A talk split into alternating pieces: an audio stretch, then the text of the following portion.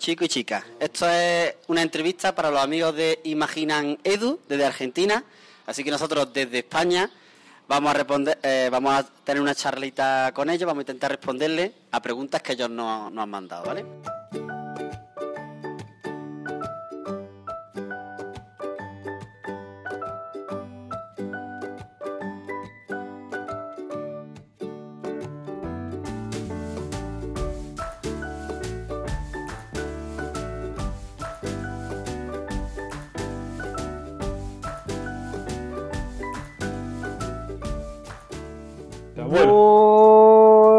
Buenos días, buenas tardes, buenas noches. Bienvenidos a Imaginan Podcast. Eslogan, no, pará. Ah, de vuelta, vuelta, vuelta. Vos tirate el eslogan, porque no me lo acuerdo. Y yo tampoco. De dos amigos. ¿Cómo era?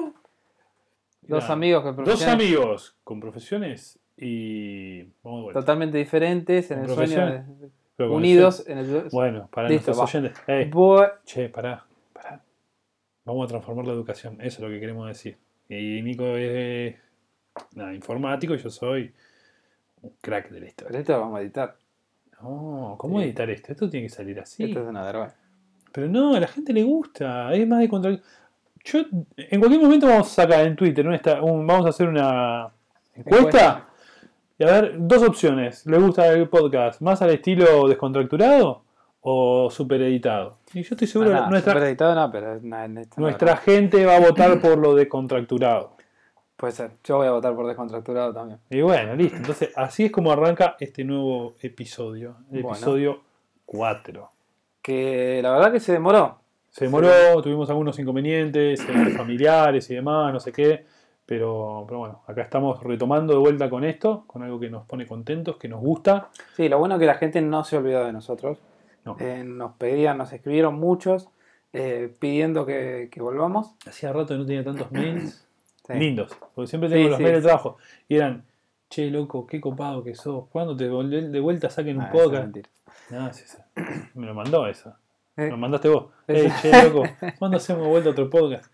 Así que bueno, pero hablando en serio, la gente no se olvidó. Estuvimos igual, aunque no pudimos grabar haciendo algunas cosas que, que hoy vamos a compartir. Sí, y mm, nos propusimos salir eh, semanalmente. Sí, ese es el desafío. Así que a partir de ahora vamos a tratar de salir de todas las semanas. ah, Quizás son capítulos más cortos. Pero eh, pero bueno, No tengas esa- dudas. esa es Arranca julio. Y con julio arranca el segundo semestre. Y con el segundo semestre, Además arranca el invierno. no ya arrancó el invierno, Nico, lamento decírtelo. Qué loco. En realidad, lo is bueno, no, no, no, pero lo bueno cuál es. Arrancó el invierno cuando, el 21, pero sabés que a partir del 21 los días empiezan a alargarse. Es verdad. Con lo cual, es algo que siempre el vaso Medio está lleno. medio lleno, medio vacío. Para mí siempre medio lleno. Muy bien. Eh, bueno, eh, ahí tenemos, escucharon la palabra de, de nuestro amigo David, Una voz conocida ya para los oyentes de- del podcast. que no sé si recuerdan, en el, el anterior episodio habíamos planteado un desafío en el que le pedíamos a, a David si se animaba a, a mandarnos las voces de sus alumnos a ver qué opinaban sobre esa gran actividad que había hecho con el Juego del Hambre. Sí, en realidad eh, un desafío con, con un poco de olor a apuesta. Eh, la Sí. apuesta que habíamos establecido en privado, no lo dijimos al aire, pero era una flor, un flor de asado Sí. con cerveza y fernet incluido para que David pueda probar el fernet. Así que si querés venite la semana que viene, Te David. esperamos, David, no hay problema. eh, mirá que me parece que nos ganaste la apuesta. Vamos a ver qué dicen los oyentes igual, eh, pero me parece que ganaste la apuesta. eh, que él traiga algún postre, algo típico de allá. Sí, unas natillas, digo, algo así riquito. eh, no, estaría, no estaría nada mal. Pero bueno, lo que no le dijimos es que el pasaje se lo tiene que pagar él. Digamos, Sí. Para cobrar la apuesta tiene que pagarse el pasaje. sí, sí, sí. No hay problema, acá le damos alojamiento y comida, pero No es necesario que traiga cubiertos, nosotros le podemos prestar. eso sí, nos encargamos de Pero lavar los platos. No, ¿Él lava? Ah, yo le lavo los platos, no pasa nada. Ah, nada, que cocina no lava. Pero vas a cocinar vos, no yo. Esa es la parte que no sabía. Pero bueno, nada. Por lo pronto, vamos. Igual, yo creo que nuestros oyentes deberían votar después si efectivamente eh, David ganó la apuesta, porque lo cierto es que vamos a escuchar las voces de sus alumnos contándonos un poco la mirada de ellos sobre la experiencia que hicieron, que, que David ya nos contó en el segundo episodio de- de- del podcast. Y eh, porque en realidad, bueno, todo era un color de rosa, todo era una maravilla y queríamos saber qué es lo que eh, opinan sus alumnos, sus estudiantes. Sí, sí, la verdad que no, no, no me sorprendió lo que, lo que dijeron los alumnos, porque ya la actividad desde afuera al menos se veía como algo muy copado. Sí. Muy, muy bueno. eh, Sí, a mí me pasó que no me sorprendió, o sea, imaginaba, no quiero adelantar mucho, digo, pero imaginaba una buena recepción, pero eh, lo que sí me sorprendió fue que siempre los chicos tienen un modo de expresar las cosas que Sí. te sacan un poco de- del lugar habitual. Y Eso bueno, entonces, che, no adelantemos más cosas, ¿por qué no, no hacemos escuchar esas palabras? Arranquemos, lo, lo vamos a dividir como en, en distintas partecitas. En primero, primero vamos a escuchar de la presentación de cada uno de los chicos. Sí, claro, ¿quiénes son? Así ¿Quiénes que son? bueno, adelante. ¿Quiénes son? Yo soy Israel y tengo 11 años. Yo soy Juan Jesús y tengo 12 años. Yo soy Jacqueline y tengo 12 años. Yo soy Alvarisa y tengo 11 años. Soy Alberto y tengo 11 años.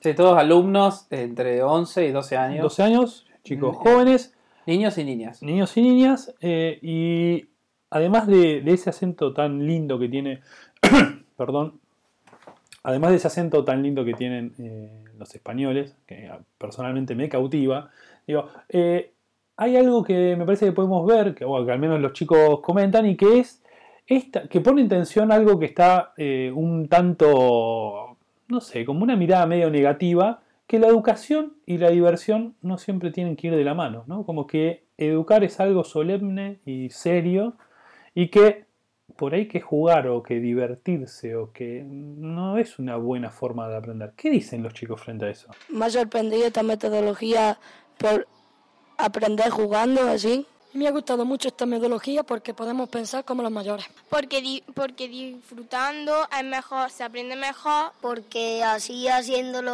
a nuestra manera, como nos gusta, se nos quedan las cosas más que estudiando con un libro. Bueno, claramente lo- los chicos tienen una visión muy positiva respecto a esto, ¿no? Sí, di- disfrutan mucho del juego y además le ven el provecho de, de poder aprender jugando.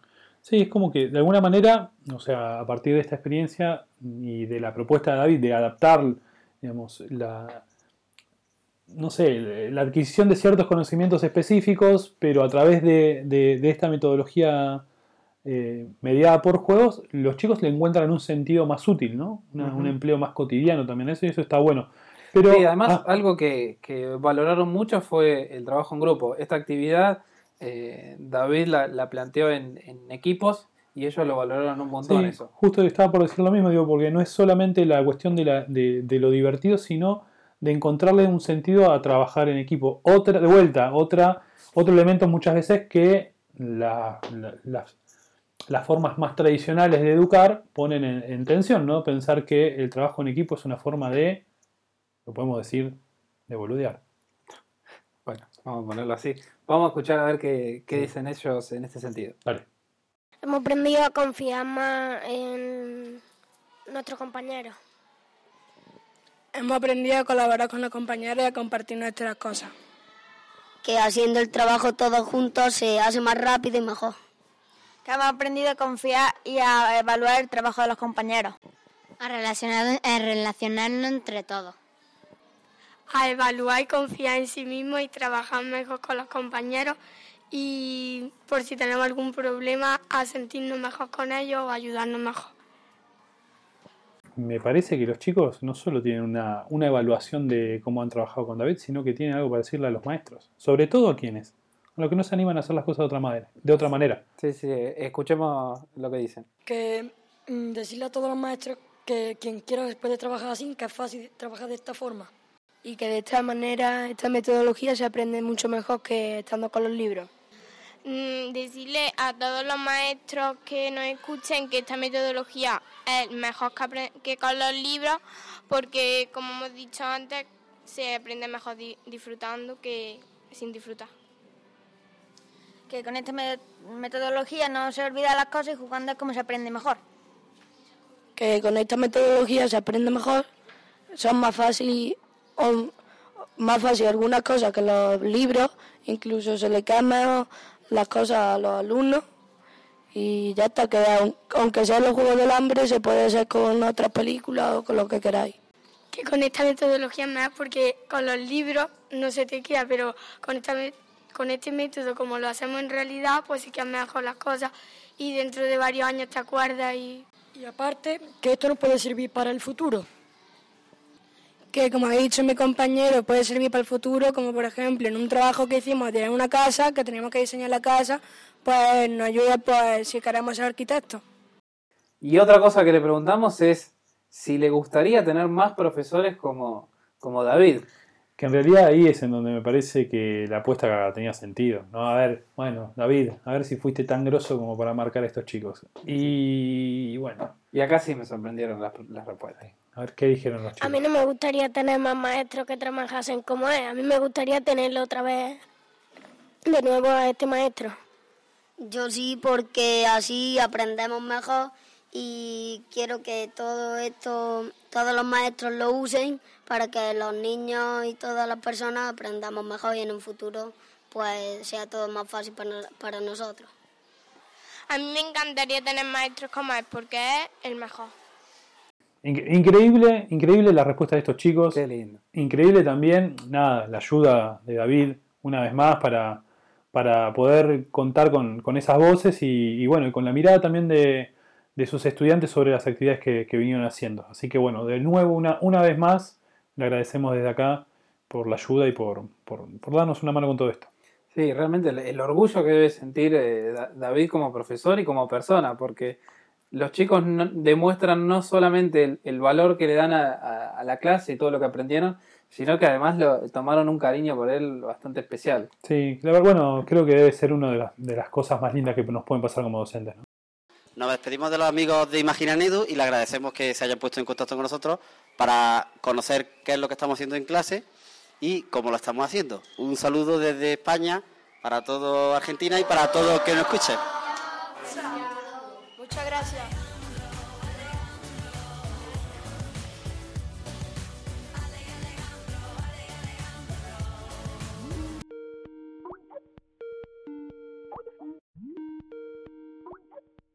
Bueno, hoy tenemos un nuevo episodio. Nuevamente volvemos a las entrevistas a pedido del público, porque evidentemente tenemos dos cosas. Las entrevistas funcionan y si son entrevistas con españoles, mejor, porque la verdad la anterior ya funcionó bien y hasta podríamos subir la apuesta, porque ahora nos hemos enterado que no solo es español, sino que comparte con nuestro anterior entrevistado a Málaga, digamos, esa hermosa ciudad del sur que eh, es en donde ha nacido donde se ha, ha crecido nuestro entrevistado de hoy.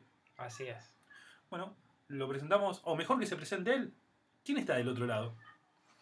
Hola, buenas tardes. Eh, yo me llamo Alejandro, Alejandro Gallardo y soy profesor de matemáticas en un colegio de Madrid, en el colegio Rafaela Ibarra. Y estoy encantado de, de que me hagáis esta entrevista, aunque todavía no sé muy bien por qué. Muy bien. No seas humilde, Eh. Alejandro.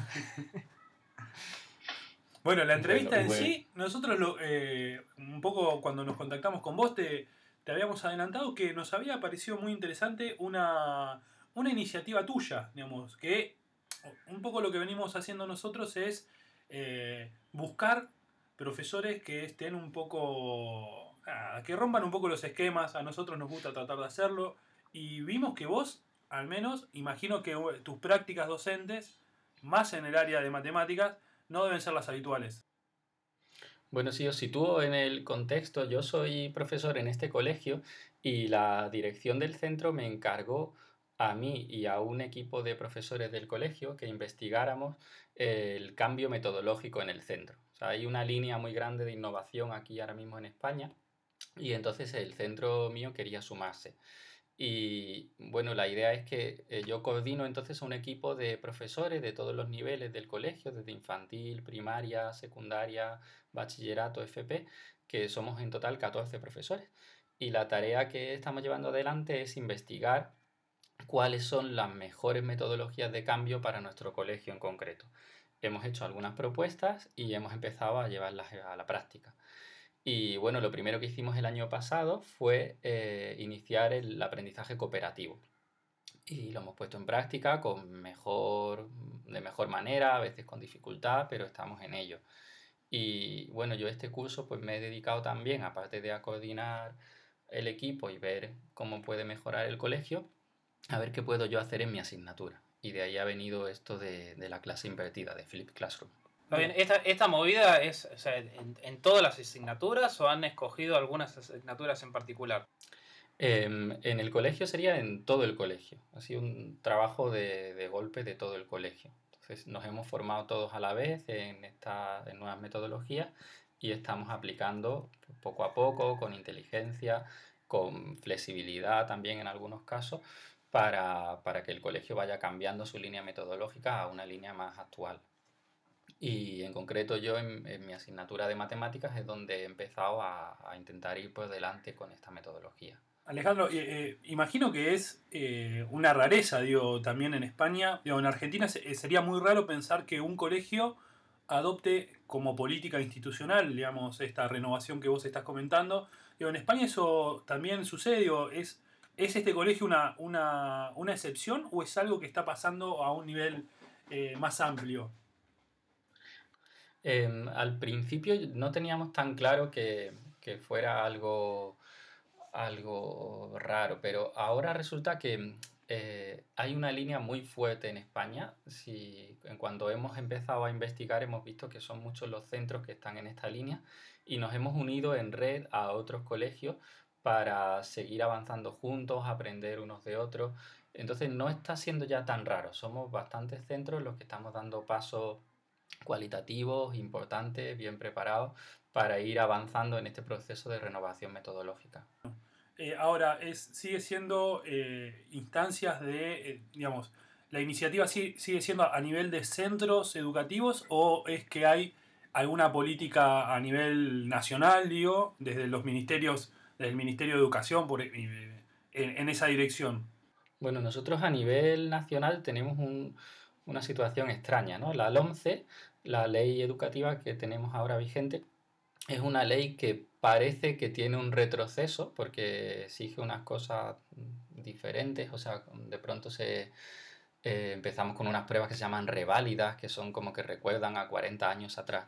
Sin embargo, hay dentro de la ley hay cosas que están bien, ¿no? Que es el trabajo por competencia, y que es también el método de trabajo, ¿no? Las sugerencias metodológicas, hay una orden en concreto que nos invita a utilizar todo este tipo de metodologías, el trabajo cooperativo, el aprendizaje basado en proyectos, aprendizaje basado en retos, eh, aplicación de las nuevas tecnologías.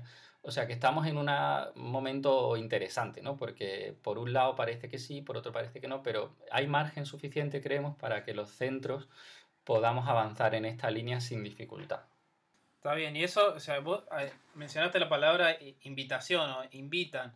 ¿Eso lo decide el centro o, quién es el que decide si realmente ponen en práctica estas metodologías? En nuestro caso ha sido el centro. El centro ha sido el que ha, dado un paso adelante y ha decidido eh, que vamos a intentar ir cambiando, trabajando de otra manera. Entonces el centro ha tomado la iniciativa y nos ha puesto a un grupo de profesores a trabajar en esto. Bien, eh, concretamente te, quería preguntar por la experiencia, vos mencionaste, hiciste recién menciona esto de el flip classroom, ¿no? Digamos, o el aula invertida. El aula invertida eh, para, nuestros oyentes de, habla hispana. Eh, ¿cómo, fue esa experiencia? La verdad, yo personalmente desde que egresé de del colegio secundario no he tomado una sola clase más de matemática.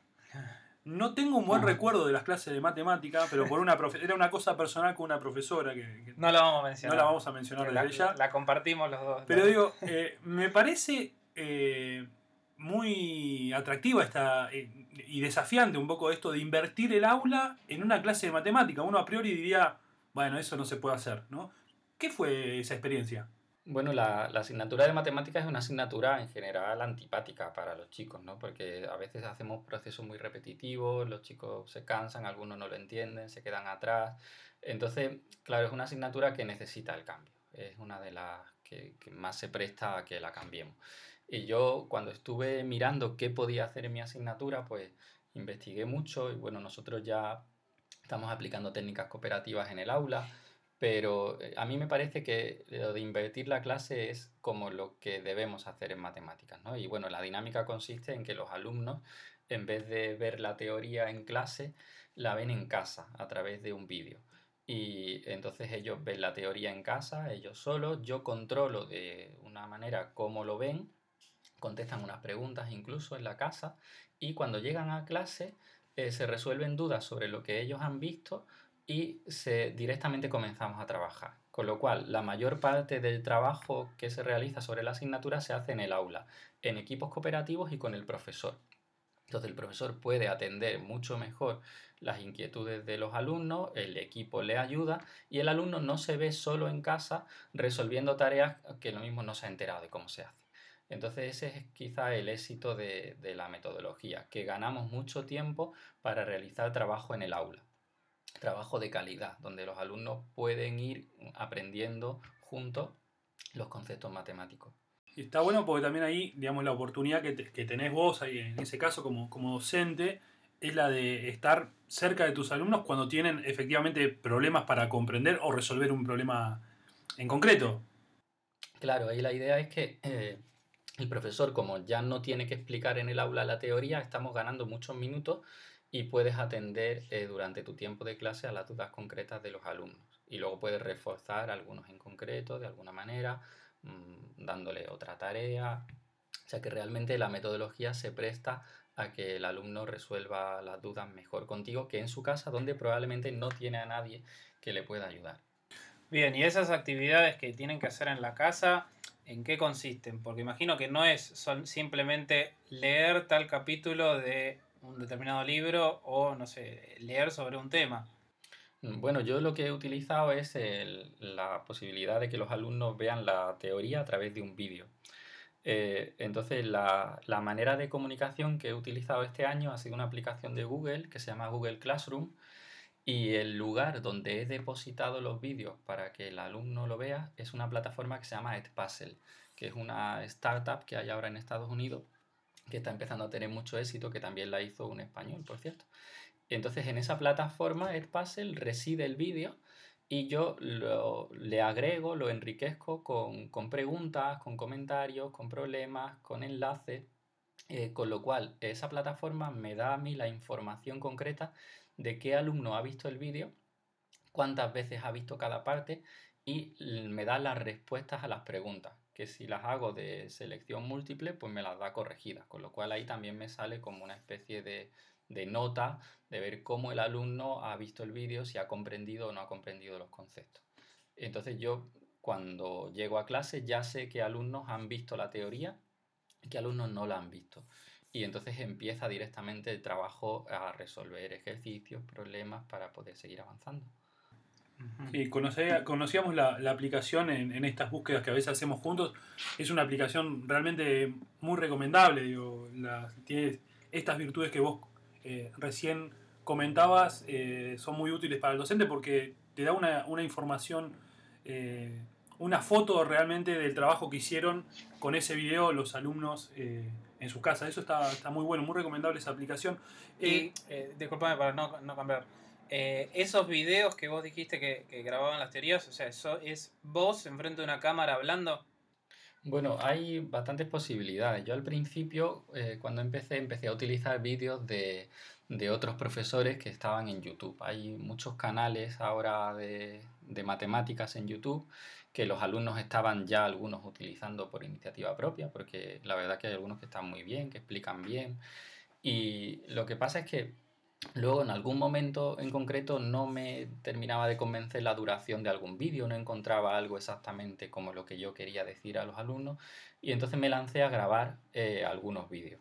Y bueno, yo aprovechando que, que tengo un Mac, utilizaba la aplicación Keynote para hacer una presentación que a la vez me permitía grabar mi voz acompañando a la presentación. Esa presentación se exportaba con mi voz como vídeo a YouTube y de YouTube yo la colocaba ya en la plataforma Edpuzzle. Sí, muy interesante. Y además que te hayas animado a, grabarte en, en video. todavía, todavía no me animé a grabarme saliendo yo. Me da un poco de, de, pudor, pero, pero realmente en matemática, o sea, lo que yo mostraba en el, en el vídeo, pues es la teoría escrita con palabras grandes, algo visiblemente atractivo y también como podíamos utilizar gráficas insertadas en la presentación, pues gráficas que yo generaba con GeoGebra, con programas matemáticos, para poder mostrar a los alumnos ciertas manipulaciones de funciones, bueno, que me da como bastante juego el poder hacer una presentación en vez de un vídeo en el que yo aparezca ante una pizarra. Bien. o sea, una, ahora que vos comentabas todo lo que tenías que hacer, todo lo que hiciste en realidad para, para poder usar estas herramientas, eh, me acordaba de, un colega historiador, él, que un poco radical en su postura decía, eh, usando una frase conocida de San Martín, uno de los próceres argentinos, decía, el historiador será programador o no será nada. Y, y ahí hay un desafío que tenemos, creo que, todos los docentes, digo, que no queda otra alternativa que empezar a amigarse con, con las nuevas tecnologías para, para, hacer nuestro trabajo, ¿no? Sí, yo creo que hoy en día la competencia digital es importantísima para los profesores y bueno, yo tengo la suerte de que trabajé también de programador un año y medio y, y me gusta mucho la, la, tecnología, ¿no? Y entonces consigo pues, sin que me resulte demasiado difícil, consigo pues trabajar de forma ágil con las nuevas tecnologías y se me ocurren cosas que, que quizá a otros pues no se le habían ocurrido y entonces me resulta fácil y divertido. Yo me lo paso bien trabajando con tecnología. Y para los alumnos es básico. O sea, hoy en día los alumnos son mobile, ¿no? Son de, del smartphone, eh, tablet. Todos aquí en España tienen smartphone y tablet prácticamente, tienen conexión a internet de línea de datos y prácticamente todo wifi en casa. Entonces, realmente la manera más cercana de llegar al alumno hoy en día es por la tecnología. A mí me permite interactuar directamente con ellos. ¿no? El alumno que no me preguntaba en clase nada, a través de la aplicación de Google Classroom es capaz de preguntarme cosas. Entonces, para mí es muy importante, me, me da una cercanía al alumno que no tenía. Claro, qué interesante. Sí, además no solamente o sea, saber usar la tecnología o amigarse, sino también aprovecharla porque es un, un catálogo inmenso de recursos. O sea, vos dijiste que arrancaste tus clases utilizando eh, videos o, o, cosas que habían hecho otros docentes. Eh, quizás se puede arrancar como, como arrancaste vos, ¿no? Sí, sí, no, no es realmente necesario el grabar vídeo. Hay grandes trabajos de compañeros puestos en YouTube y están para eso, están para compartirlos, para usarlos, luego se lo agradeces a ellos y ellos les da se emocionan ¿no? de ver que los demás estamos utilizando también su material. O sea que realmente hay una cultura del compartir en los docentes que es muy interesante. ¿no? Nosotros yo todos los recursos que genero pues también los pongo a compartir. O sea que realmente es un momento importante de, de compartir aprendizaje también entre los docentes, de tener nuestra propia eh, red profesional. Muy bueno. Eh, y te hago una, una pregunta, Alejandro. Con, con semejante puesta en funcionamiento de distintas herramientas, ¿notaste en la recepción de, de, tus alumnos, notaste diferencias respecto por ahí a años anteriores en donde eh, ibas por, o optabas por, por, métodos más tradicionales de enseñanza? Bueno, los resultados han sido eh, académicamente más o menos igual, pero sí que yo veo que ha habido cierta motivación en el alumno, ha sido más eh, ellos lo demandaban luego, o sea, me pedían, vas a poner un vídeo, vas a poner... Luego también la aplicación esta de Google Classroom me ha permitido permitir otros recursos con ellos, permitir eh, compartir páginas web, compartir soluciones a ejercicios. Entonces eran ellos también los que demandaban esa comunicación y, y la teoría en vídeo les da más seguridad porque pueden volver a verla, ¿no? Yo no me tienen que preguntar a mí, sino que ellos pueden volver a ver ese vídeo en su casa y pueden pues repasar de esa manera. Y lo que sí que creo que ha generado es un tiempo de calidad para trabajar en clase y para trabajar en cooperativo, para que los alumnos colaboren entre ellos y aprendan unos de otros. O sea que hemos ganado mucho en, en tiempo de, de calidad de trabajo en el aula. Qué bueno eso porque muchas veces entre los docentes está un poco una idea que no siempre tiene que ver con lo que efectivamente pasa, ¿no? Pero que, que un poco piensa o, postula que, que, el trabajo en grupos en el aula es una manera de evadir el trabajo del docente, ¿no? Que ese siempre es como un tiempo muerto. Y por ahí está este método que, que vos comentás, es una manera eh, interesante para, para, que efectivamente el, tiempo de trabajo eh, colectivo en, en el aula sea algo muy bueno, digo, algo de calidad. Sí, yo creo profundamente que mejora la, la, relación incluso con los alumnos, también mejora y en ningún momento el profesor que hace trabajo cooperativo se, va, se puede sentar en la mesa. sea, lo que tiene que estar es atendiendo a los grupos, pasando a ver qué tal van mm, y, y haciendo observación de, de cómo van caminando los chicos, de si van compartiendo bien, si aprenden juntos, si no, si hay alguno que no está haciendo lo que tiene que hacer. Entonces realmente sí que hay una mejora, creo yo, en el aprendizaje de los chicos. Eh, me parece que una de las mejores cosas que has logrado es que arrancaste diciendo que posiblemente un poco por, por mi experiencia con las matemáticas, eh, empezaste diciendo que sí, tal vez las matemáticas no es la, asignatura más amigable, pero imagino que los alumnos que, que tienen la oportunidad de cursar con vos eh, no tienen esa visión de las matemáticas. No es poco lograr eso. Bueno, cada uno lo cuenta según le ha ido, ¿no? El alumno que ha suspendido no. Bueno. Pero bueno, yo no sé si estamos en esa línea, ¿no? De ir cambiando esta imagen de las matemáticas de asignatura dura, de asignatura imposible, de asignatura que es solo para los más listos, por una materia que pueda ser alcanzable por todos los alumnos y que, que todos deben tener un nivel básico de matemáticas para su vida, porque luego les resulta muy necesaria. Entonces, no sé si qué te dirían mis alumnos, ¿no? Pero realmente creo que esta es la línea, ¿no? De ir cambiando el método para hacer la asignatura más accesible a los alumnos. Bien. Sí, sí, que no solamente quede en, en- en la teoría matemática, sino eh, poder llevarlo un poquito más a, a la práctica, algo más tangible. Claro, otra línea de trabajo en la que estamos investigando y que me gustaría meterme dentro de poco es el aprendizaje basado en proyectos, en el que los alumnos tienen que generar un proyecto visible, evaluable sobre la asignatura de matemáticas. Y hay otra línea que está pegando muy fuerte también aquí en España, que es lo que se llama el STEM, eh, Science, Technology, Engineering and Mathematics. Todo junto en una única competencia, ¿no? Sería como hacer un- una especie de ámbito científico-tecnológico que caminara juntos. Entonces, en esta línea también me gustaría ir entrando, porque realmente lo que tenemos que intentar es que los alumnos generen productos de calidad, productos en los que ellos se emocionen. ¿no? O sea, cuando, cuando los alumnos construyen algo, esa les llena de alegría y es diferente a hacer tareas rutinarias. ¿no? Entonces, en esa línea es la que estamos intentando avanzar. Sin duda, sin duda. En cuanto veamos que estás tuiteando algo en esta nueva línea, te vamos a volver a contactar, ¿eh? Eh, porque, De acuerdo. porque la verdad que, que nada, que es muy interesante lo que nos contaste. eh, nos parece, festejamos que, que haya docentes como vos. eh, es algo que, que realmente nos da mucho gusto ponernos en contacto y, y aprender un poco de lo que están haciendo otros colegas en otros lugares. Eh, realmente, bueno, ha sido un gusto poder charlar con vos, Alejandro.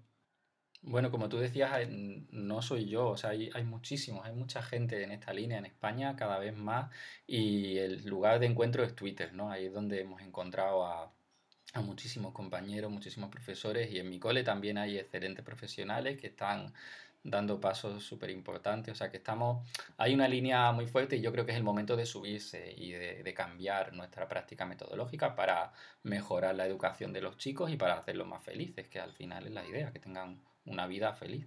Bien. Y para cerrar, Alejandro, no sé si querés eh, contarle a, a la audiencia dónde te pueden contactar, dónde te pueden leer. Bueno, yo en, en Twitter eh, soy arroba alegallardo28 y luego escribo un blog con cosas que voy haciendo, con reflexiones en Medium. Ahí soy alegallardo35, el, el 28 estaba pillado. Pero, de- pero desde, desde Twitter ahí se puede, se puede contactar conmigo fácilmente como habéis hecho vosotros. Bueno, Sí, sí, y, los invito a todos a leer las cosas que escribe eh, Alejandro en Medium porque ha escrito sobre todo, ¿no? Flip Classroom, esto que ha mencionado, GeoGebra, cosas de programación, se ha animado a todo. Sí, me, me gusta todo, sí. Bueno, bueno, Alejandro, muchísimas gracias por tu tiempo, por, tu, por contarnos tu experiencia y bueno, seguiremos en contacto. Muchas gracias a vosotros por interesaros, gracias de verdad. Un abrazo.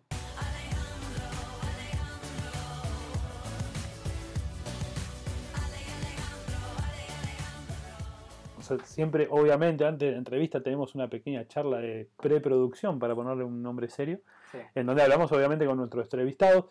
Creemos que ahí Alejandro nos dijo que estábamos un poco locos, eh, posiblemente, eh, posiblemente eso no salga en el audio, que en la entrevista, pero creo que yo al final le dije, tenías razón que estábamos medio locos. Sí, sí, sí. Estoy casi seguro. No, eso sí, se lo dijimos. Va, no sé. Bueno, Pero bueno, qué episodio, qué episodio. sí, es, es más, yo diría que tenemos que meterle un poco de pata porque si nosotros, hablando boludeces, nos quedamos 5, 6, 10 minutos, Sí. ya tenemos un episodio largo. Mm, Recomendamos que el que no tiene tanto tiempo, bueno, que lo diga al final no tiene mucho Sí. sentido, pero eh, por ahí, bueno, es un episodio para escuchar en dos veces, digamos, va a quedar casi una hora entre... Sí, el que llegó en un tirón hasta acá, aplauso. Aplauso para. Por favor, díganos en Twitter, mencionen, no digan, yo lo escuché de un tirón. El que lo escuchó de un tirón, sí, un aplauso. Sí, sí, sí, por favor. Nosotros le vamos a contestar simplemente con la manito, el emoticón del aplauso. Sí, no, y está, me gusta la, la que es las dos manitos tipo a lo Leo Ah, Messi, sí, sí. eh, así saludándolo. Yo, yo pongo ese. Si vos pones el de los aplausos, yo voy a tirar el otro. Contestamos con los dos. Dale. Así que, bueno, no- nos despedimos. Eh, como siempre les decimos, contáctenos a través de, de Twitter, arroba imaginan-edu. Eh, y síganos escuchándonos Claro, En- super podcast. en soundcloud.com eh, barra imaginan o van a iTunes y se suscriben. Y o- no, para, si van a. No. Si van a iTunes, se suscriben y ponen cinco estrellitas. Ah, bueno, sí, Ah, está bien. Pero eh, quizás a alguno le resulte incómodo tener que ir siempre o a imaginan.com o a soundcloud.com para escuchar el nuevo episodio. Si se bajan una aplicación en el celular eh, que, que es para podcast, nos buscan ahí como imaginan. ¿Y qué aplicaciones? Y por ejemplo para iOS eh, tenemos Overcast, súper recomendable. Para Android no tengo ni idea. Ese es el problema de andar siempre con un iPhone en el bolsillo. Así que eh, bueno, nos buscan ahí y cuando sale el episodio se descarga automáticamente. Perfecto. Así que bueno, Listo. listo. Bueno, eh, nos vemos en la próxima. Gran episodio este. Me me gustó. Nos vemos, esperemos la semana que viene. La semana que viene, sin dudas. ¿Eh? Dale. Un abrazo para todos. Listo, musiquita.